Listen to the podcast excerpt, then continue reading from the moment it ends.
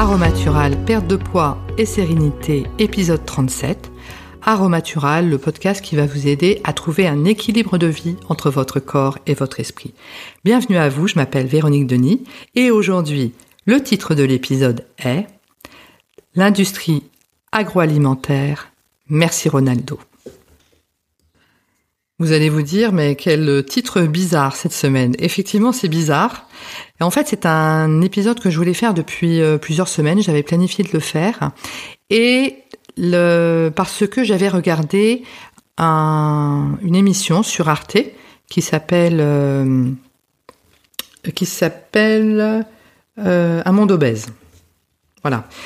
Alors, euh, c'est une émission absolument passionnante, mais qui est mal illustrée parce qu'en fait on voit de dos une personne en surpoids et en fait c'est pas le sujet de ce documentaire mais qui est la mainmise de l'industrie agroalimentaire sur nos habitudes alimentaires. C'est ça le vrai sujet de ce documentaire. Et si vous avez euh, envie de le regarder, honnêtement, n'hésitez pas. Je pense qu'il est en replay encore pendant plusieurs semaines. C'est sur Arte, c'est gratuit. Ça s'appelle Un monde obèse. Donc je voulais le faire. Et en même temps, Ronaldo a apporté de l'eau à mon moulin. Pourquoi? Parce qu'effectivement, lors d'une de ses conférences de presse, il a écarté de, son champ de vision et du champ de vision de la caméra euh, une bouteille de cola. Donc volontairement, je ne mets pas de marque pour ne pas apporter de l'eau à leur moulin. Il n'y a pas de raison. Et a euh, jeté son dévolu finalement, fait son choix vers euh, des bouteilles d'eau. Et merci Ronaldo parce qu'effectivement, on est en plein dans la manipulation de l'industrie agroalimentaire qui veut euh, lier de façon forte sport et sa marque, qui constituent des boissons sucrées qui font énormément grossir et qui rendent addictes parce qu'elles sont bourrées de sucre.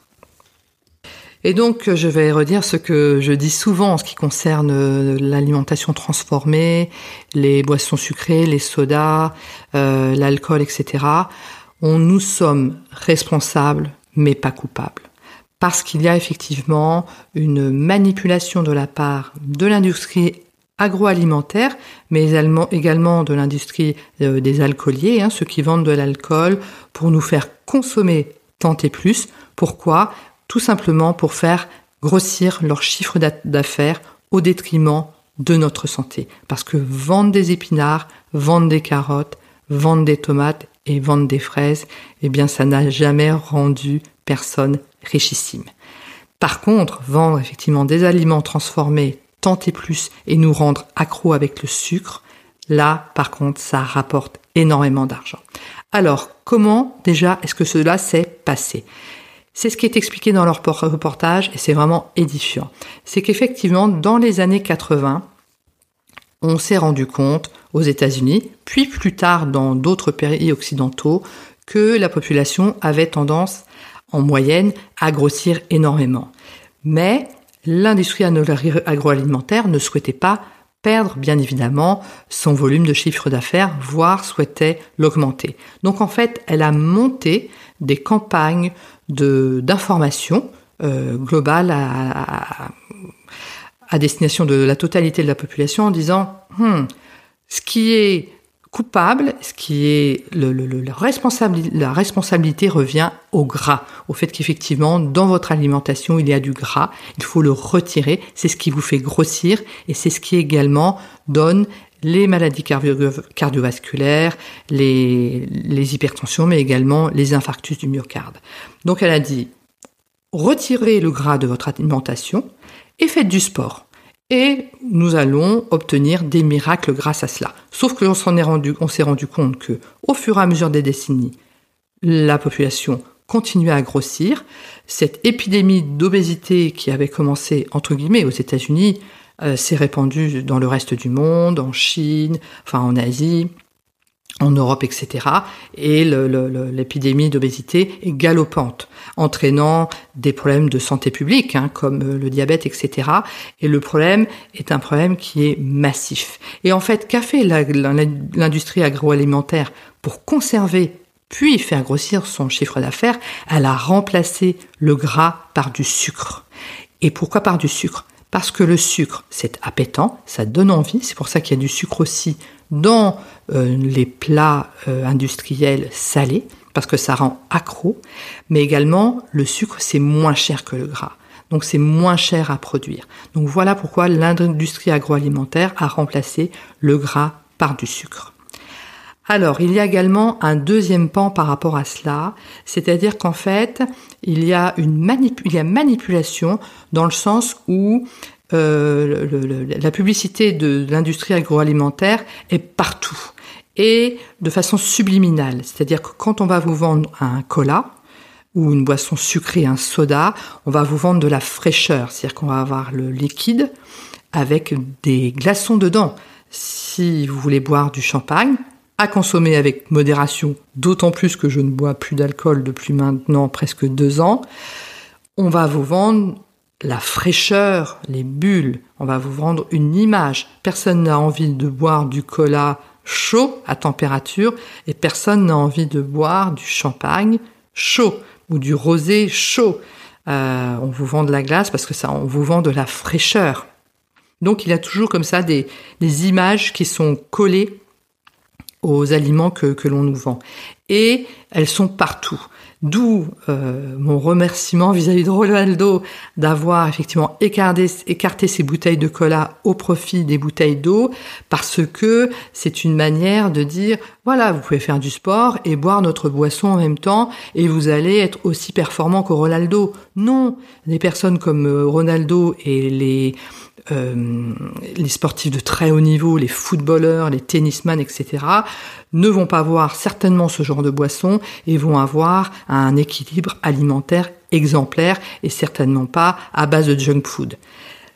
Ceci dit, pour des personnes lambda comme vous et moi, il est bien évidemment possible de manger des chips, de manger des hamburgers, de manger des frites, etc. Mais simplement, il faut comprendre toute cette industrie qui existe derrière cette industrie agroalimentaire et euh, l'industrie des alcooliers.